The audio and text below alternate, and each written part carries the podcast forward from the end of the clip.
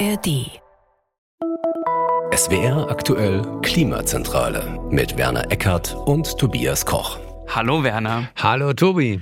Werner, alle wollen es, alle reden darüber, wir heute auch, und zwar über Klimaneutralität. EU 2050, ne, Deutschland sogar schon 2045, 45, ja. USA 2050, China strebt 2060 an. Die Frage ist doch einfach dann auch mal, die wir klären sollten, was bedeutet das eigentlich? Was ist Klimaneutralität? Wie erreicht man die?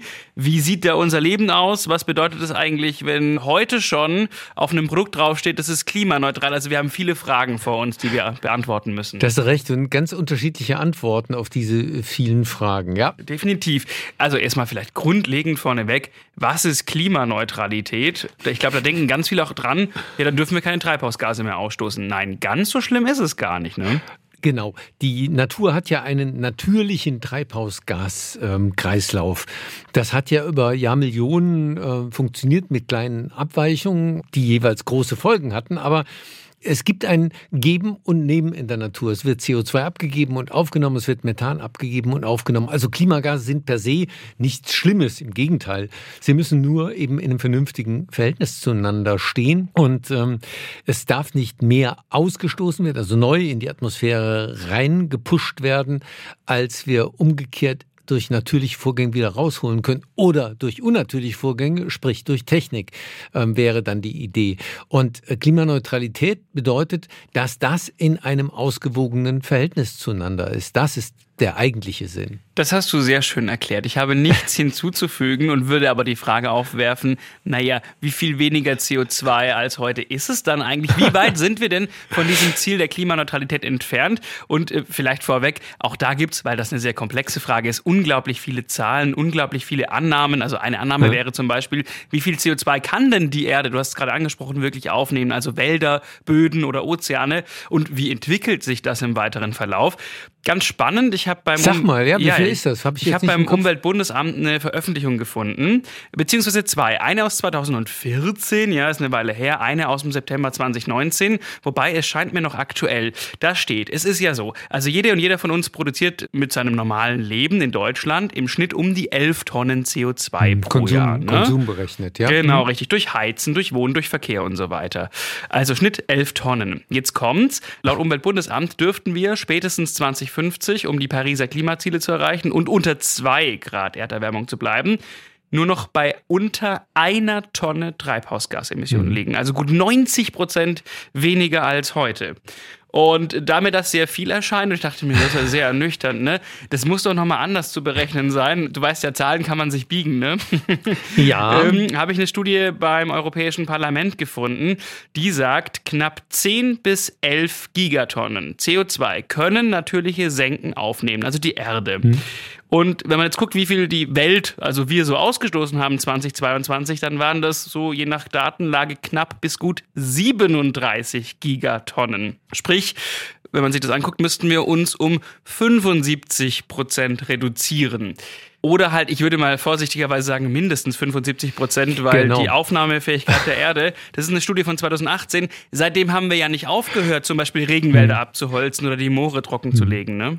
Exakt, und ähm, das sind meistens sehr optimistische Annahmen, die dem zugrunde liegen. Also man kann immer sagen, es ist noch ein bisschen schlimmer, als es auf diesen, durch diese Zahlen scheint.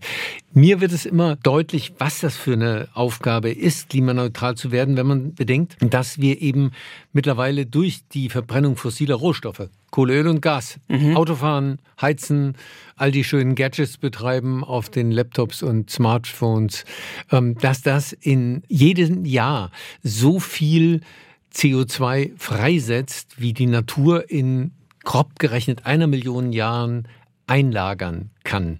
Also wir, es ist ein krasses Missverhältnis. Wir müssen wirklich drastisch runter mit den Klimagasen. Das ist ganz ohne Frage so. Und das wird alleine nicht ausreichen. Also wenn man sich die aktuellen Studien anguckt, dann sieht man sehr genau, dass wir mit dem, was wir noch erreichen können in den nächsten Jahren, über die 1,5 Grad alleweil hinausschießen werden. Mhm. Und die Konzepte setzen alle darauf, dass wir später dieses Gleichgewicht wieder herstellen herstellen, indem wir nämlich CO2 aus der Atmosphäre raussüffeln, weil sonst kommen wir gar nicht hin. Das haben wir schon zweimal erwähnt, da ja. bleibt einfach mal ganz kurz gesagt, dieses Raussüffeln, wie du es gerade nanntest, ist Carbon Capture and Storage ähm, ja, zum Beispiel. Verschiedene Sachen. Gibt mehrere. Ja, wie können wir das CO2 quasi wieder raussaugen aus der Atmosphäre? Und äh, ich sage das deshalb so, weil so heißt unsere Folge. Hm. Carbon Capture and Storage können wir CO2 einfach wegsaugen. Ist vom Oktober 2021, Achtung, Achtung, der SWR löscht dann auch irgendwann mal Folgen. Das heißt, die ist, glaube ich, ich schätze mal noch so zwei, drei Wochen da. Okay. Dann ist sie weg. Also schnell diese Folge hören. Und du hast gerade angeteased, wir können ja mal durchgehen, was sich denn alles verändern schon mal müsste in unserem Leben, wie so ein klimaneutrales Leben aussieht. Diese Frage hat sich auch die Denkfabrik Agora Energiewende gestellt, zusammen mit der Agora Verkehrswende und der Stiftung Klimaneutralität. Die haben 2021, ist also schon mal zwei Jahre her, äh, in Zusammenarbeit mit dem Öko-Institut und dem Wuppertal-Institut und dem Analyse- und Beratungsunternehmen Prognos eine Studie herausgebracht, dazu Klimaneutrales Deutschland 2045. Mhm. Ergebnis bei Ihnen war, das ist natürlich möglich, aber ehrlich gesagt hätten wir da seit Erscheinen der Studie schon richtig loslegen müssen. und ich habe mir das mal so durchgeschaut, dachte mir, schön, die hatten auch Zwischenziele bis 2030 formuliert. Da sind wir aber zum Teil noch meilenweit entfernt oder diskutieren gerade darüber. Also weltweit gesehen ähm, hat jetzt gerade das Potsdam Institut nochmal deutlich gemacht, wir haben 2023 bis 2025 muss es rabiate Veränderungen geben, mhm. sonst kriegen wir das nachher nicht mehr eingeholt. Also wir, wir sind in einer Situation, wo wir wahrscheinlich eingestehen müssen, dass wir das alles nicht so hinkriegen, wie es notwendig wäre. Jetzt kann ich das cool sagen. Ich bin älter. Ich möchte nicht in der Haut vieler jüngerer Menschen stecken. Das wird nicht so ganz lustig. Nee, wir können es durchgehen. Wo liegen denn die meisten Minderungsziele? Das wäre doch eigentlich schon mal ein, ein großes Ding. Aber du hast gerade eine Luft geholt. Warum hast du Luft nee, geholt? Nee, nee, richtige, also. richtige Frage. Ähm, was ist eigentlich das zentrale Ding? Das zentrale Ding ist, wir brauchen Energie. Das ist ja völlig unbestritten. Richtig. Jetzt wollen wir nicht nur über Suffizienz reden und dass wir verzichten müssen, sondern wir müssen umändern. Und die Energie, die wir erneuerbar vor allen Dingen hinkriegen können, ist Strom. Und deswegen drängt alles an die Leitung. Äh, Verkehr, E-Mobilität, Heizung, Wärmepumpe. Was habe ich vergessen? Industrieprozesse, ne? Ja, sind richtig, genau, genau richtig, ganz ja. super. Äh, dann auch die Herstellung von, von Rohstoffen, die wir bislang aus Erdöl und äh, dergleichen machen, eben mit Hilfe von elektrischem Strom aus Luft und Wasser, zum Beispiel Wasserstoff, Sauerstoff und so weiter. Das sind Verfahren, die wir brauchen und die Sektoren, die auf Strom umgestellt werden müssen. Äh, ich, mir fehlt die Fantasie, das mir anders vorzustellen und nach allen Studien, die ich kenne, ist das der Hauptweg, sozusagen der Trampelfahrt. Wir haben noch ein paar kleinere, aber das ist das Ding. Das ist quasi in Länge zusammengefasst, was die Kolleginnen und Kollegen da berechnet haben. Also Kohleausstieg definitiv bis 2030 ja. stand da drin. Da möchte ich ganz kurz Christian Lindner grüßen, der stellt das ja gerade etwas in Frage. Ähm, was, was selbst die Kohlekonzerne offenbar verwirrt. und dann ist es immer so ein gefährliches Ding, wenn der Kohlekonzern sagt, ach du Christian, danke, danke, wir, wir nehmen es mal mit. Ne? Wir haben ja schon ein paar Mal gesagt, nichts hasst die Industrie und die Wirtschaft Wirtschaft mehr als dieses Rinne in die Kartoffel raus aus der Kartoffel. So ist ähm, es. Da, damit können die doch gar nicht planen. Was soll der Quatsch? Genau, so. Also, das legen die fest. Kohleausstieg, 100% Strom aus Erneuerbaren, Offshore, Onshore, Windkraft, Photovoltaik zum Beispiel, CO2-freie Fernwärme und Wasserstoffeinsatz in Kraftwerken. So ja. weit, so weit nichts Neues. Jetzt kommen wir zum zweitgrößten Sektor, dem Verkehr. Und ich würde sagen, mit dem schwierigsten Sektor, da hat sich ja in den letzten 30 Jahren nicht sonderlich bisher viel getan. Also Jetzt unüberraschenderweise fordert man deutlich mehr ÖPNV, Rad- und Fußverkehr. Schön ist, 2021 konnte man noch nicht absehen, was dann damit passiert mit diesem Punkt. Keine neu zugelassenen Verbrenner und auch Plug-in-Hybride ab 2032. Da gab es ja aktuelle Entwicklungen seit 21 in der hm. EU. Ab 2035 ne, dürfen wir ja theoretisch also nur noch E-Fahrzeuge zulassen, wobei dann kam äh, Wissing. Ja, und wollte doch dem Verbrenner noch irgendeine Zukunft bieten. Ich glaube, das ist eine Debatte, die ist stark ampelgesteuert in Deutschland. Und ähm, wenn wir das mal überwunden haben, dann wird glaube ich, kein Hahn mehr nachkrähen, mhm. weil das ist so äh, schwierig zu bewerkstelligen und ein, ein solcher Umweg in eine emissionsfreie, klimaneutrale Zukunft, dass das wenig Aussicht auf Erfolg hat. Wie, wir haben das schon beim Fliegen gesagt, wir haben es bei der Schifffahrt gesagt, klar, das sind Sektoren, da werden diese Verbrennungsmaschinen mit synthetischen Kraftstoffen eine Rolle spielen im Auto und das interessiert die meisten Menschen, die dazu hören, wird das nach Menschenermessen nicht der Fall sein. So, ja, aber um es also quasi festzuhalten, ne, 2032 war gefordert, 2035 ist in der EU zumindest hm. jetzt beschlossen aber halt mit der Einschränkung auf E-Fuels. Ne? Die wurde halt durchgesetzt. Der Pkw-Bestand und auch der Lkw-Bestand soll 2045 nahezu ohne Verbrenner stattfinden. Und bis 2030 bräuchten wir 14 Millionen E-Autos. Ich glaube, da sind die Plugins mit drin. Da haben wir auch noch einiges zu tun bis 2030, weil aktuell haben wir, glaube ich, 1,17 hm. Millionen reine E-Autos in Deutschland. Und noch so, ich glaube, also wir kommen auf 2 Millionen mit den Plugins. Also da muss auf jeden Fall es weitergehen mit der Elektrifizierung. Also manchmal bin ich ja sehr pessimistisch. Ähm, da will ich mal einen optimistischen Punkt ich machen. Ich auch. Ich glaube, dass wir da so viel Fortschritt momentan sehen in der Elektromobilität, dass ich denke, wir sind da in dem Bereich, wo das anfängt, breitenwirksam zu werden. Also, ähm, die Chinesen, wer hat es erfunden? Der Chines, äh, haben ähm, ja neuere, sehr viel günstigere Batteriekonzepte jenseits Lithium-Ionen-Akku in der Mache beziehungsweise schon im Angebot, ähm, das ist so und die haben trotzdem Reichweite. Erst hieß es ja, das sind Billigbatterien, die haben keine Reichweite, stimmt aber nicht, die kriegen es trotzdem hin. Und das gibt so ein bisschen Hoffnung, dass man billiger dann doch zu größeren Reichweiten kommt und damit die äh, ganze Sache in Schwung kommt. Ähm, da merke ich aber auch, dass die Akzeptanz in der Bevölkerung langsam eine andere wird. Da haben wir noch ein paar Jahre bis 2030 und lass mal kommen, das kann werden. Elektroautos haben einfach auch dann den eingebauten Sexappeal, um Menschen das angenehm zu machen. Wer mal eins gefahren ist, weiß, dolle Sache. Also ja, wenn das Angebot stimmt und das wird immer besser, dann kann es was werden.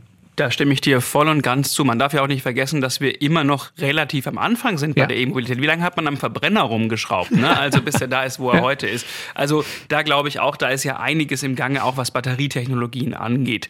Genau, ansonsten Power to X, also Umwandlung von Strom aus erneuerbaren Energien zu Kraftstoffen. Hm. Das soll für die Binnenschifffahrt eingeführt werden. Ja. Ab 2040 fordern sie 100 Prozent.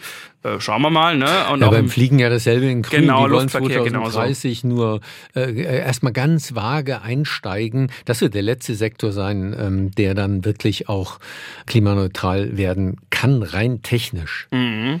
So, dann haben wir die Industrie. Da hast du aber vorhin schon angesprochen, hm. Einführung von Carbon Capture and Storage, also dass man zum Beispiel bei Prozessen wie in der Zementindustrie, wo einfach sehr viel Treibhausgase entstehen, die direkt absaugt und dann wegsperrt sozusagen. Ja, du kannst ja auf der einen Seite, du brauchst ja, äh, um, um synthetischen Sprit herzustellen, brauchst du Kohlenwasserstoffe. Mhm. Das ist Diesel und Benzin nichts anderes. Kohlenwasserstoff bedeutet, dass sehr viel C-Atome und noch mehr H-Atome ähm, drin sind. Äh, das H, das ist der grüne Wasserstoff, den man mit Wind und Sonne irgendwie herstellt aus Wasser. Und das C, das ist Kohlenstoff, der zum Beispiel aus der Abscheidung von CO2 aus solchen Prozessen gewonnen werden kann. Also ja, man kann einen Teil davon tatsächlich industriell verwerten, wenn man so will, mit Hilfe von grünem Strom, aber nur von selbst geht das nicht.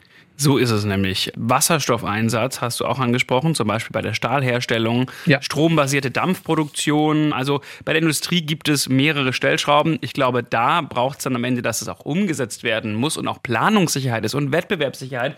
Da braucht es entweder politische Stellschrauben oder, also ich glaube nicht, dass es einfach so passiert. Ne? Nein, das wird nicht einfach so passieren. Da wird man auch einfach äh, Hilfe leisten müssen. Einmal in Form von Subventionen, ja. schlimmes Wort, aber auch in Form von ja, Schutz, also die Europäische Union, ihr CBAM, also diese Grenzabgabe mhm. auf kohlenstoffhaltige Importe, CO2-haltige Importe, das ist äh, eine Sache, die auch eine gewisse Dynamik langsam kriegt und wo man hoffen kann, dass das äh, zu etwas führt, dass es dazu führt, dass eben auch die Industrie sich umstellt und umstellen kann. Jetzt können wir mal von der Industrie zu Gebäuden kommen. Weißt du, was Handfestes, das kennen wir doch. Wärmedämmung wäre ein Stichwort. Sanierungsrate. Diese Studie schreibt natürlich vor, wir müssen schnell sanieren. 1,6 Prozent des Bestandes pro Jahr bis ja. 2030, danach 1,75 Prozent. Da liegen wir aktuell bei so knapp einem Prozent. Also da können wir uns fast verdoppeln dann noch. Ja, wobei ähm, da ist auch, wie, wie vieles, wir wissen ja nicht, längst nicht alles, wie sich das genau entwickeln wird. Diese Szenarien sind ja immer ja geleitet von den Annahmen, die man da macht. Also mhm. nehmen wir mal an, tatsächlich, ähm, wir müssten vor allen Dingen stark dämmen, dann wird das deutlich ausgebaut werden müssen. Dann muss sich die Rate verdoppeln. Wir haben aber jetzt ja auch einen Boom an Wärmepumpen und die holen ja sehr viel Energie, wenn man so will, Wärmeenergie aus der Umwelt raus mit Hilfe von Strom. Aber sie vervielfachen den Energiegehalt des Stromes sozusagen äh, bei der Umsetzung in Wärme. Und da wird man einen Wettlauf haben. Dämmen wir am Ende des Tages mehr oder bauen wir mehr Wärmepumpen? Haben wir genug grünen Strom, um mehr Wärmepumpen betreiben zu können? Ich glaube, das Rennen ist offen.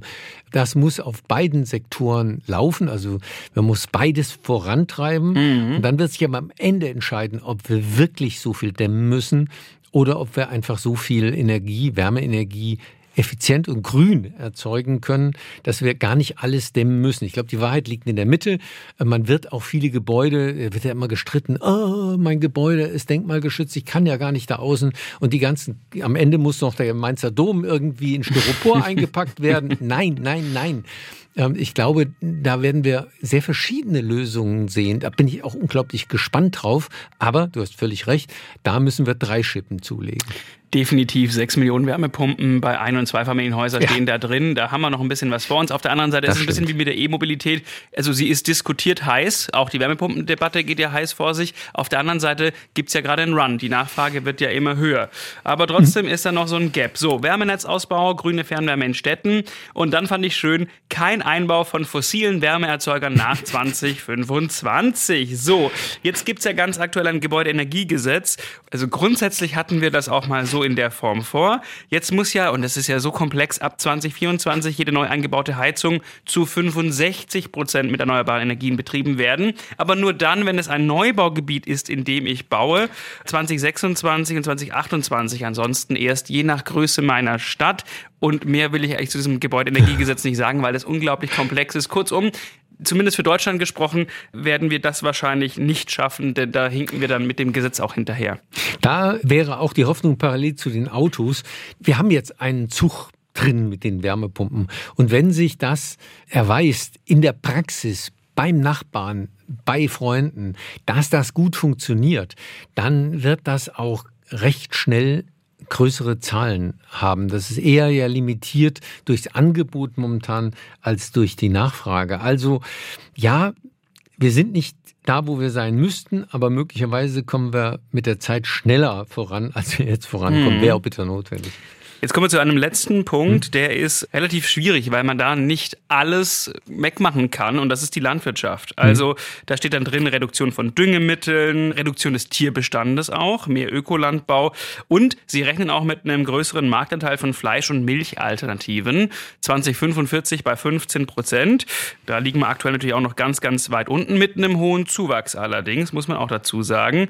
Ja, mehr Moor, Wiedervernässung und sowas. Also bei der Landwirtschaft wird immer was übrig bleiben. So eine Kuh pupst nun mal, ne? Ja, wenn, wenn du so viel Wiederkäuer hast, dann wirst du das an der Stelle auch überhaupt nicht in den Griff kriegen. Insofern ist die Reduktion, also weniger an der Stelle, sicher die einzige wirkliche Lösung, weil diese Masse an Wiederkäuern, ähm, ich habe das glaube ich an anderer Stelle mal gesagt, es gibt so eine Abschätzung, ja. etwa siebenmal mehr als natürlicherweise auf dieser Erde leben würden.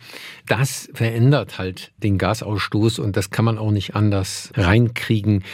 Aber wir haben vorhin schon gesagt, ein bisschen was werden wir am Ende immer haben. Mhm. Das werden wir gar nicht so hinkriegen. Deswegen sollten wir noch ganz kurz über technische Lösungen reden. Also wir werden jetzt schon ein, ein System aufbauen müssen, wie wir Klimagase aus der Luft entfernen, wie wir es aus den Abgasen natürlich dann auch entfernen, wie wir diese Klimagase, das ist nicht nur CO2, es kann zum Beispiel auch Methan sein, einfangen und auch wegsperren. Und da, glaube ich, das hat man lange gescheut, dieses Thema, weil es auf keinen Fall als Konkurrenz zum Klimaschutz verstanden werden darf. Mhm. Also nach dem Motto, na gut, dann können wir ja weiter ordentlich einen auf die Pfanne geben, nachher holen wir den Dreck halt wieder weg.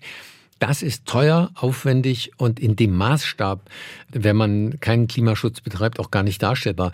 Das ist schon aufwendig und teuer genug. Wenn man diese Reste, von denen du eben gesprochen hast, nachdem man allen guten Willen beim Klimaschutz ausgeschöpft hat, wenn man die noch beseitigen muss, diese fünf Prozent, dann wird das schon ein ziemlicher Aufstieg sein. Ich habe gerade neue Zahlen des Potsdam Instituts gesehen. Zwischen 0,3 und 3 Prozent des Weltbruttosozialprodukts alleine um diese Maßnahmen zu finanzieren, die man dann danach braucht. Mhm. Das ist viel Holz. Das ist auf jeden Fall sehr, sehr viel. Wie gesagt, diese Folge auf jeden Fall anhören von uns oder die Folge Wald, denn ein Wort fällt auch immer mal wieder Aufforstung. Ne? Mhm. Kriegen wir es nicht hin mit mehr Bäumen, was der Wald ausrichten kann, das haben wir schon mal im September 2022 besprochen. Ich fand einen Stichpunkt von dir sehr gut, wenn man sagt, naja, ganz ehrlich, das könnte ja dazu führen, ich muss gar nichts verändern, wir haben doch eine Lösung. Das gibt es aktuell auch schon, das nennt sich CO2-Kompensation. ja. Da ist ja die Idee folgende, ein Produkt oder mein Handeln stößt CO2 aus, aber hey, genau die Menge, die ausgestoßen wird, wird an anderer Stelle, meist in Entwicklungs- oder Schwellenländern, eingespart, zum Beispiel weil dort Regenwald geschützt wird. Sprich, ich zahle Betrag X und dann bin ich rechnerisch klimaneutral, weil mein Geld für Klimaschutz eingesetzt wird. Ich finde, das ist mittlerweile echt an dem Punkt angekommen, dieses klimaneutrale und CO2 kompensieren, was das Ganze wirklich ad absurdum führt. Du kannst ja mittlerweile angeblich klimaneutral tanken. ja. Also da bist du doch an einem Punkt, wo du sagen musst, wirklich, ich pumpe jetzt Benzin und Diesel in mein Auto. Es gibt mehrere Anbieter, ich zitiere mal von der Website, mit nur 1,5 Cent pro Liter unterstützen sie aktiv den Klimaschutz. Hey, mit Tanken Klimaschutz betreiben, wunderbar. Denn wir neutralisieren ihre Emissionen zu 100 Prozent. Ähm, das ist doch echt Wahnsinn. Ich habe mal nachgeschaut, es gibt Tankstellen, da kostet es ein bisschen mehr, drei Cent. Wenn du mal überlegst, du, also mein Auto braucht gut fünf Liter Diesel auf 100 mhm. Kilometer. Ich fahre also 100 Kilometer und zahle dann 7 oder 15 Cent Abgabe. Das kann ja beim besten Willen nicht klimaneutral sein. Das dürfte einem beim Rechnen schon klar werden. Das ist sehr günstig zumindest, ja. Also diese Form von Klimaneutralität war vor 10 und 20 Jahren eine extrem gute Sache, weil sie geholfen hat, technische Prozesse in vielen Schwellenländern, Entwicklungsländern voranzubringen. Da war es eben sehr einfach, CO2 einzusparen und das konnte man ein bisschen triggern, indem man hier diese Form von Emissionshandel, das ist ja letztlich irgendwie eine Form von Emissionshandel vorangebracht hat. Das ist aber zu einem natürlichen Ende verurteilt, weil wenn alle klimaneutral wirtschaften müssen, gibt's nichts mehr zu verteilen. Das heißt, das ist, das stranguliert sich selbst, dieses System. Ja. Und äh, es ist jetzt schon an einem Punkt, wo mehr Wahnsinn drin steckt als wirklicher Nutzen. Genau. Deswegen ist das zwar nett, einen Flug äh, so zu kompensieren, angeblich klimaneutral zu machen. Ja. Er wird nicht klimaneutral. Es bleibt aber ein Feigenblatt. Es wird einfach nicht wirklich die Klimagase wegschaffen, die man da verursacht. Man muss also die Debatte um die Aktion selbst, den Flug führen und nicht um die Kompensation. Und was ich ganz interessant fand auch noch, also zum einen, du hast gesagt, es erledigt sich irgendwann natürlich von selbst, wir können nicht alles kompensieren und es ist ein freiwilliger Emissionshandel. Also ne, das ja, ist ja richtig. keine staatlich kontrollierte Nein. Sache. Es gab mal eine Recherche vom Guardian, der Zeit und einer Investigativplattform, Source Material heißt die, und da kam raus, obwohl Kompensationsprojekte sogar so ein Label hatten, den sogenannten Verified Carbon Standard, mhm. der bildet so den Großteil des Marktes ab, kam raus, dass es sich wahrscheinlich bei mehr als 90 Prozent der Regenwald-Kompensationsgutschriften um Phantomgutschriften handelt. Heißt, man nimmt an, oh, der Wald, der wird abgeholzt in den nächsten Jahren ohne unser Projekt. Also äh, entstehen für diesen Schutz des Waldes Gutschriften. Jetzt ist aber wohl sehr zweifelhaft, ob dieses Szenario mhm. auch wirklich eintritt. Also habe ich mit meinem Geld wirklich den Wald geschützt und damit CO2-Emissionen. Und da wird laut der Recherche die Gefahr einer solchen Waldabholzung stark überschätzt, so fünfmal schlimmer angenommen, als sie wirklich eintritt. Und das ist natürlich dann schon, ja, Geld eigentlich zum Fenster rausgeworfen. Ne? Das war von Anfang an eine Debatte bei diesen Kompensationen, die Zusätzlichkeit, Additionality. Genau. Also die Frage, ist das denn wirklich etwas, was jetzt nur, weil ich hier mein Geld gebe, passiert? Oder wäre das nicht sowieso passiert, weil der Staat selbst den Klimaschutz voranbringen muss, zum Beispiel um seine Ziele einzuhalten? Mit Blick auf die Zeit, lieber Werner, würde ich mal sagen, boah, ein Fazit machen wir es mal ganz kurz. Es liegt noch sehr, sehr viel vor uns. Die Zeit drängt, wie immer bei uns. Es wird Investitionen oder Subventionen brauchen. Wir brauchen eine Lenkung und auch ein paar Regeln vom Staat haben wir angesprochen. Und, naja, ich bin halt sehr gespannt, ob wir das alles in der Härte erreichen. Wir nehmen das Gebäudeenergiegesetz und merken schon, wie immer brauchen wir eine gesellschaftliche Mehrheit für das Ganze ja. auch und eine politische Mehrheit. Und ähm, ich bin sehr gespannt, ob dieses Ziel 2045 wirklich endlich erreicht wird. Ich hoffe, ich erlebe es noch. Ich hoffe, auch du erlebst es noch, ehrlich gesagt. Ähm, Danke für die guten Wünsche. Ja, das gönne ich dir von ganzem Herzen. So.